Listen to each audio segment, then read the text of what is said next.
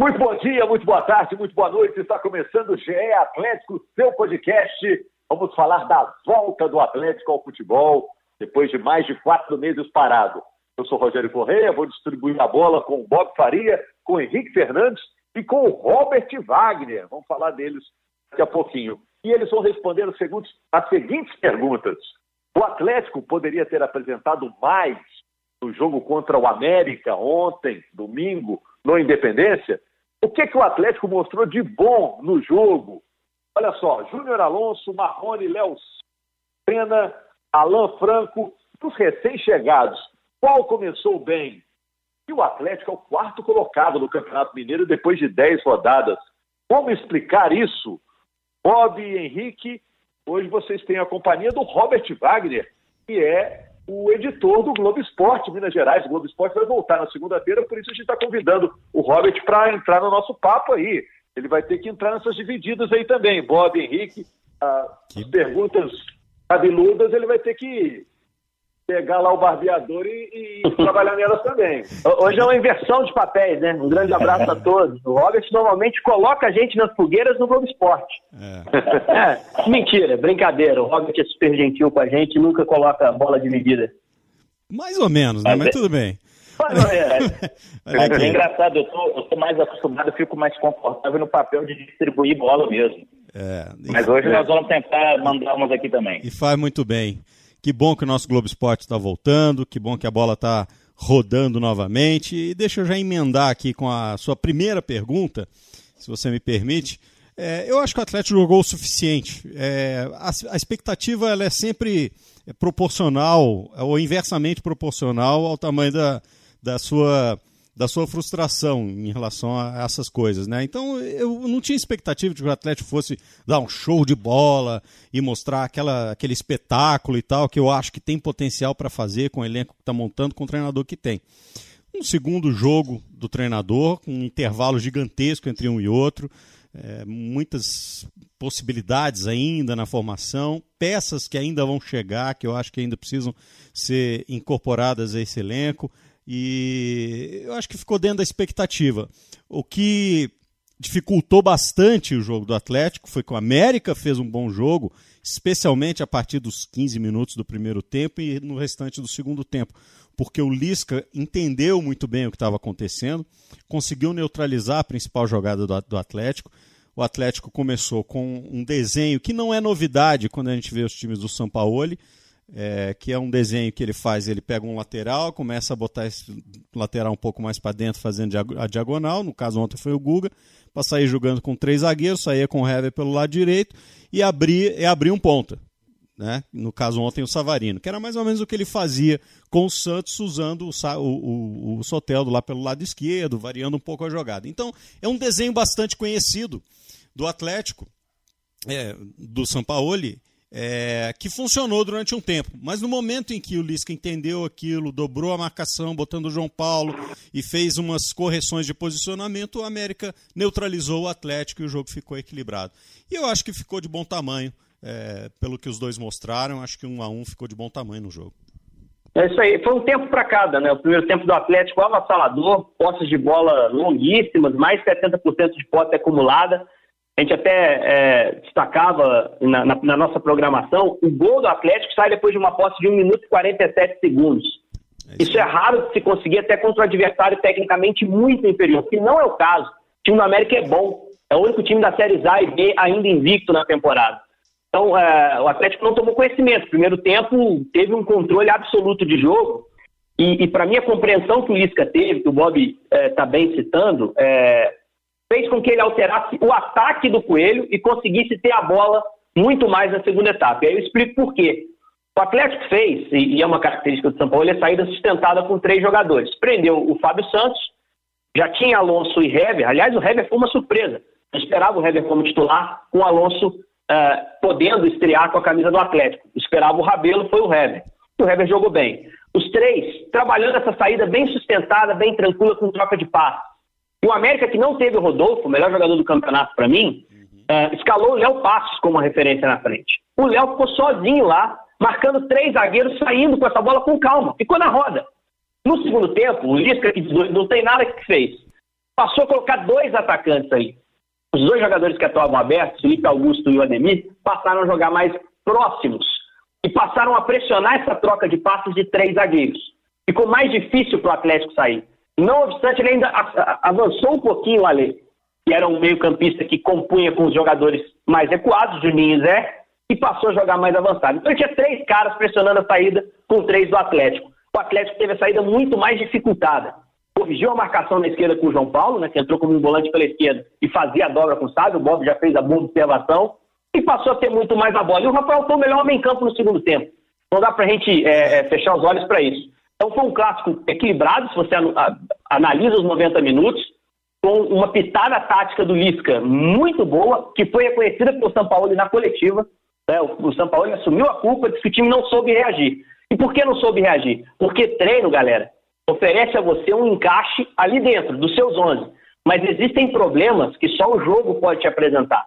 Você nunca consegue prever uma alteração, uma, altera, uma alteração tática do adversário, por exemplo. Né? O América impôs ao Atlético um questionamento que o São Paulo ainda não, não passou no início de trabalho. Outros times vão fazer isso. E o Atlético teve muita dificuldade. É, agora, ô Robert, você como editor do Globo Esporte, em relação ao Atlético, todo dia tinha notícia. Toda hora o Atlético estava querendo contratar alguém. E, e geralmente contratava, né?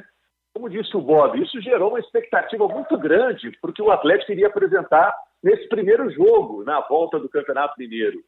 Era mais ou menos isso que você esperava? Ou é muito pouco em relação ao que o torcedor esperava? O que, que você achou? É, Rogério, eu estou mais nessa segunda opção aí. É, eu vendo a empolgação do torcedor. É, e aí a gente fica de, de todas as formas, né?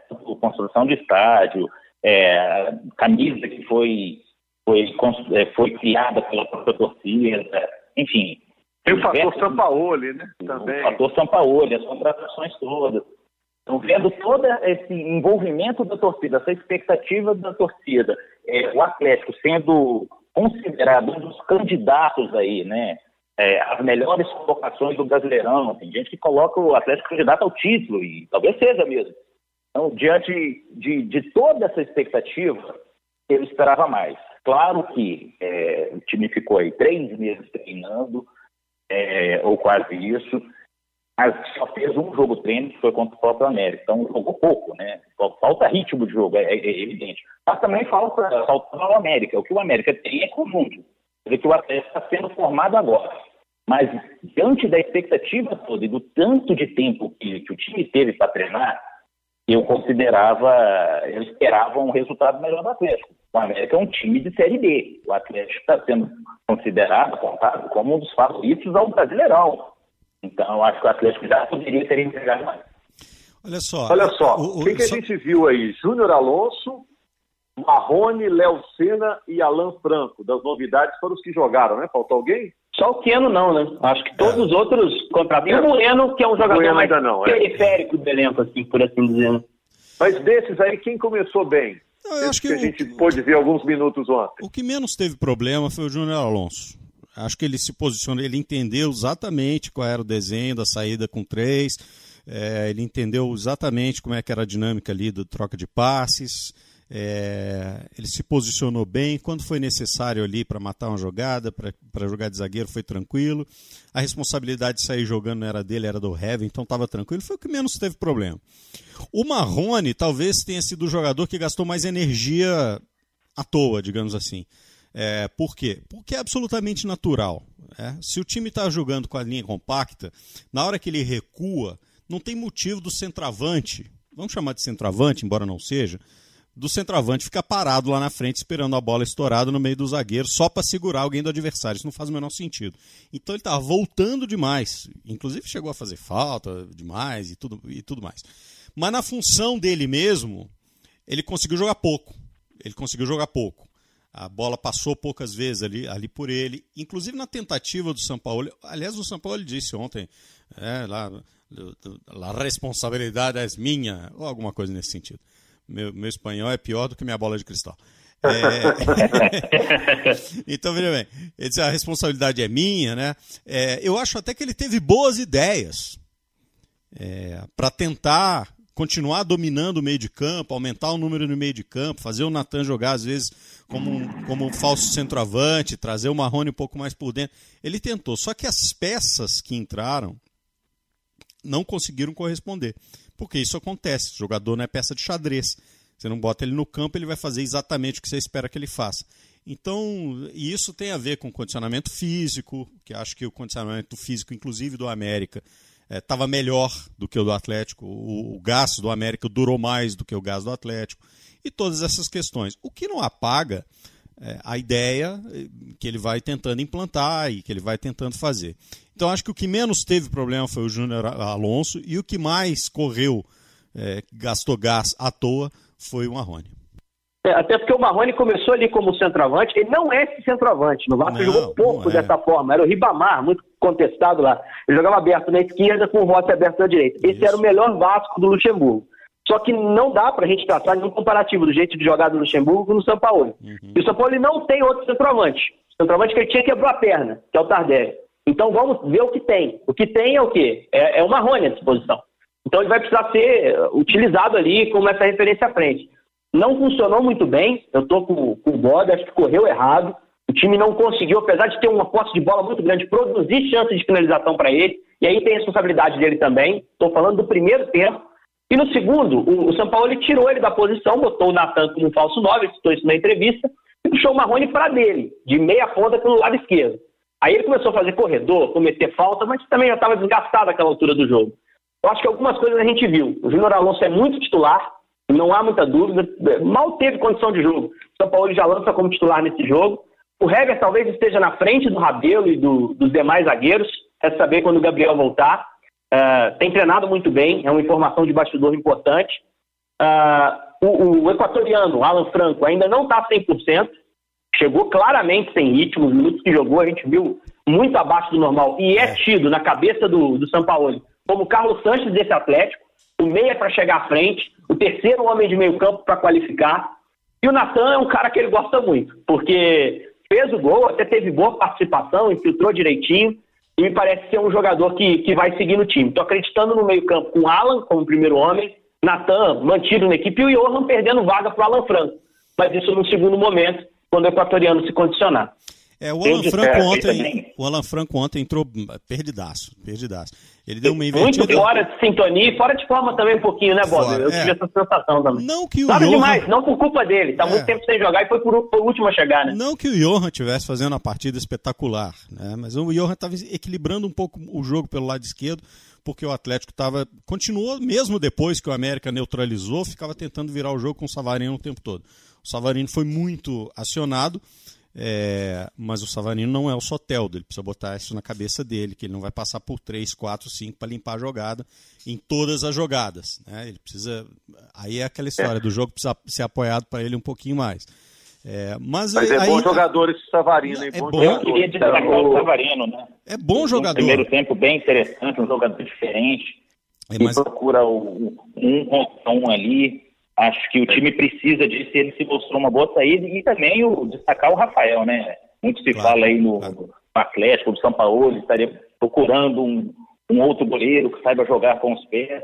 Acho que o Rafael ontem fez um belo jogo, quando foi é, acionado, ele se, mostrou muito bem e, e, o Atlético teve aquela postura de não estar estourando bola, né? Ele tentou sair jogando ali atrás. É engraçado. Rafael, Até citei isso na transmissão, ontem, né? Pontuou. Eu, eu, citei isso na transmissão. Na primeira bola que ele pegou assim, ele já foi armou, já armou aquela quebrada no meio de campo. Aí deve ter vindo na cabeça dele, opa, não é isso que o professor quer não. Botou a bola no chão e saiu jogando. E, e se esforçou para fazer isso. Acho que só saiu chutão umas duas ou três vezes. É como a gente já vinha dizendo há algum tempo, a gente nunca tinha visto o Rafael ser realmente é, testado nesse fundamento, precisando jogar desse jeito. Então que ele tenha uma chance de jogar. Eu acho que ele não tem, não tem questionamento nenhum com relação à, à, atuação dele embaixo das traves, ou saída de gol, ou dentro da área. Não tem nenhum questionamento em relação a isso. A outra parte, que é uma demanda muito específica do estilo de jogo do treinador, eu acho que ele merece uma chance para se, aprimor, aprimorar. É, a chance do Rafael acontecer é agora, né? Ele está com 31 anos. Durante a pandemia ele fez 31 anos, ele ficou muito tempo na sombra do Fábio, no Cruzeiro, né? E vem se mostrando um grande goleiro. É, mas se, se, se, o Everson se desvincular lá do Santos, já era, tá, Rogério? É, né? Eles vão trazer o Everson, é, de graça, né? E, e, o Rafael foi muito bem quando a pressão do América não encaixou. Ele trabalhou bola, participou do lance do gol. A bola passa umas três vezes no pé dele, nessa posta enorme. É, mas quando o América apertou a marcação, a tomada de decisão dele ficou um pouquinho mais difícil. Aí é preciso você dar um passe que rompa a primeira linha sem erro de, de, de passe, senão você entrega a bola para o atacante. E aí eu acho que carece um pouco. Ele pode melhorar isso. E ontem ele ganhou pontos, como vocês bem disseram, debaixo da trave. Não fosse ele, até se perderia para o América, gente. O América é. teve, chegou algumas vezes no segundo tempo. Essa necessidade de goleiro jogar com o pé, né? Ter habilidade com o pé, é também porque os times estão muito agrupados. E aí o goleiro tem que ficar perto dos zagueiros, ele vira quase um homem da sobra ali, né? Um livro. Ele tem que se virar, né? É, isso aí tem, isso, lá, né? isso tem essa. Se, se o São Paulo dirigisse o Dida, por exemplo, o Dida ia comer banco, porque o Dida é. Era todo desengonçado com o pé. O Dida não seria o goleiro que foi internacionalmente se o futebol fosse, fosse jogado na época, fosse esse. Não seria. É. Não, você. O Dida não seria. Pé tem que ser critério o... de desempate só. É, o Dida não seria. Veja bem, o Dida não seria, o Leão não seria, o Raul não seria, o, enfim. Por outro lado, desde a base seriam trabalhados nesse fundamento, claro, né, Bob? Porque também não eram, né? História, não, o menino com 16 anos já tem que começar a trabalhar é. essa última, esse último recurso. É, é o futebol andando, gente. E anda rápido demais. É isso aí. Bom, e é, até o noticiário também esse ano andou rápido demais. É, a gente está falando de tanta coisa esse ano, né? Infelizmente, é, essa tragédia, essa pandemia invadiu o futebol né, de uma forma muito forte e nem poderia ser diferente, porque a saúde de todos está em primeiro lugar. Mas você olhando na frieza dos números, gente, olhando a tabela, depois de 10 rodadas, o Atlético está no G4, mas está em quarto lugar. O Atlético já começou o ano como favoritaço ao título e está em quarto lugar depois de 10 rodadas. Como se explica isso? Chama-se Dudamel. É simples, é. é, é efeito colateral do Dudamel? Claro, efeito colateral de um trabalho absolutamente catastrófico. De uma equipe sem padrão, sem identidade, sem personalidade, sem. Uma equipe muito, muito aquém de qualquer expectativa que se pudesse criar para o Atlético dentro da temporada. E aí veio a reformulação. E essa reformulação, a coisa já estava já tava dando água. É, o São Paulo chegou, fez o jogo contra o Vila Nova, venceu o jogo contra o Vila Nova e agora fez esse. Né? Então, efeito, efeito do Damel. Eu acho que. O curioso é que o Atlético podia, né? A gente podia estar falando do time que é o líder. E o quarto colocado. É. Ameaçado. Agora, fora o efeito do Damel, porque nada acontece numa reação em cadeia, não é só um elo que, que faz a diferença no direcionamento. É uma reação em cadeia, como se diz. Então tem o desempenho dos outros. Né? O América tem um desempenho bom, o Caldense desempenho bom, e o Tom Bense lá com o Edinho, trabalhando de diretor, com a simplicidade do trabalho que está sendo feito e tal, fazendo um bom campeonato, fazendo a sua parte. Então, é, uma coisa vai se encadeando a outra. Exatamente. Tom Bense que ganhou do Cruzeiro, empatou com o Atlético. É um time super traiçoeiro dentro do campeonato, assim, é um time que sabe o que faz. E essa boa fase do Tombense, é, eu acho que pode forçar, tem uma boa chance de a gente rever o clássico que a gente viu no fim de semana nas semifinais. É, eu acho que tem uma, uma, boa possibilidade de um cruzamento Atlético América, um em segundo e um em terceiro. O América sai para jogar com o RT, né? É, jogo empate. Tem uma boa chance de vencer esse jogo, mas eu acho que o Tombense também vai ganhar. Vai ganhar do Uberlândia, o jogo em casa, em Tombos. Então, dessa forma, o Tombense confirmaria o primeiro lugar, o América passaria em segundo. E acho muito provável que o Atlético ganhe esse jogo. É, que vai fazer no meio de semana, ficando ali entre terceiro e quarto, a depender do resultado da Caldense, que é quem tem o adversário mais duro, é o Cruzeiro. Uh, eu apostaria na, na Caldense caindo para o quarto lugar, o Atlético vencendo, ficando ali em terceiro, e a gente vendo de novo esse clássico Atlético e América em dois jogos, já nas semifinais, né? Já que a gente também não sabe quando vão ser as finais. As finais vão acontecer durante o Campeonato Brasileiro. Ô Robert, e o Globo Esporte volta na segunda-feira está falando das notícias do Atlético e da definição dos semifinalistas do campeonato. Né? Que surpresa que o Globo Esporte está preparando para essa volta na segunda-feira que vem. Isso, é isso, o Globo Esporte volta no dia 3, volta no horário tradicional dele, né, depois ali do MG1.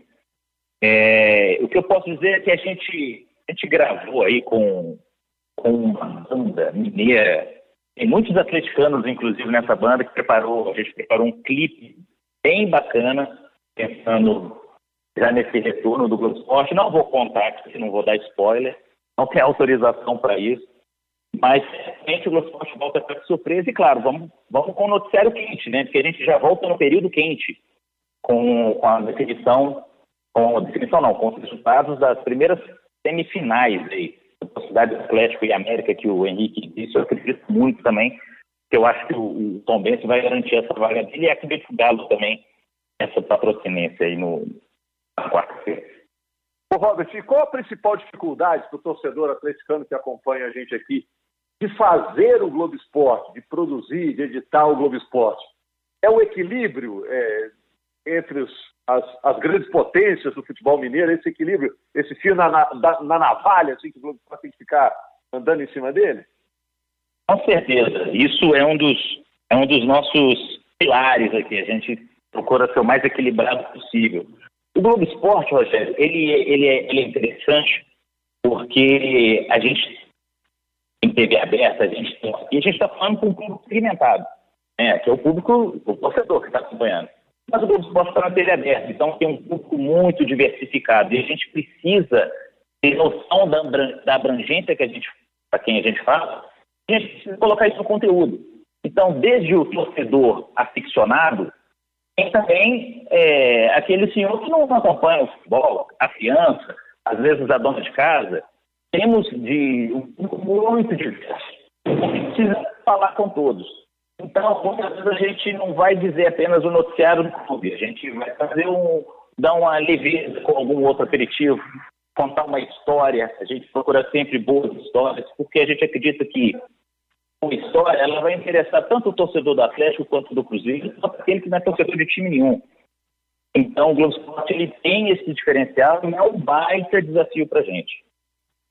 É, e to, tomara então que os desafios aí do Atlético dos times mineiros sejam bem sucedidos, né? Nessa reta final da temporada, né? Porque agora que nós vamos para valer é, terminar esse campeonato mineiro e depois tem o Brasileirão e depois já emenda porque o calendário está apertado no ano que vem, a bola não para de rolar. Muito trabalho para você, viu, Henrique? Muito trabalho para você também, Bob.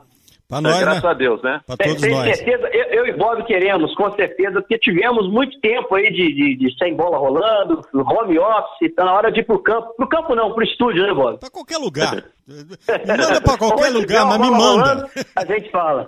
me manda para qualquer lugar, mas me manda. Agora, deixa eu falar uma coisa, inclusive pro Globo Esporte, viu, chefe? Olha só.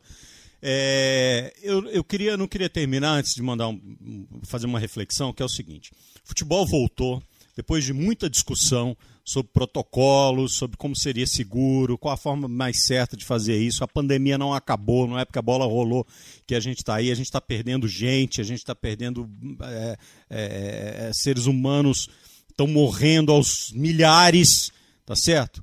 A gente está perdendo amigos, a gente está perdendo parentes. Então é um negócio que é muito sério foi feita uma, uma discussão minuciosa, os clubes participaram, foi criado um protocolo para que todo mundo seguisse. E aí não adianta criar recomendações e tal, se os clubes derem de ombro e, e, e cada um faz o que quer. Que foi, foi o que Atlético e América fizeram nesse fim de semana.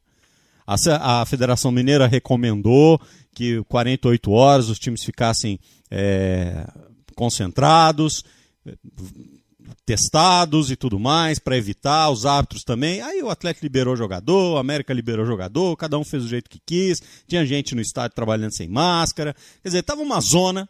Então, não, se não é para respeitar, então não faz o pacto. Tá certo? Não faz o pacto.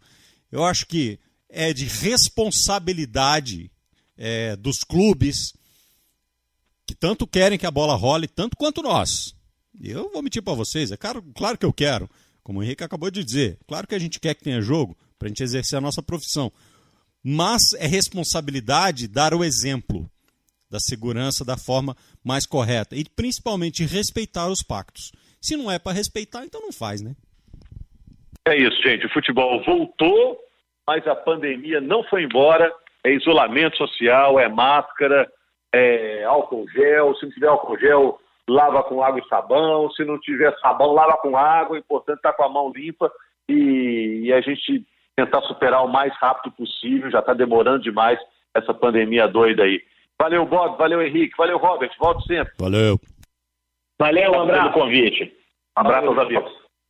Na segunda-feira estamos de volta falando mais do Atlético aqui no GE Atlético, seu podcast. Um abraço.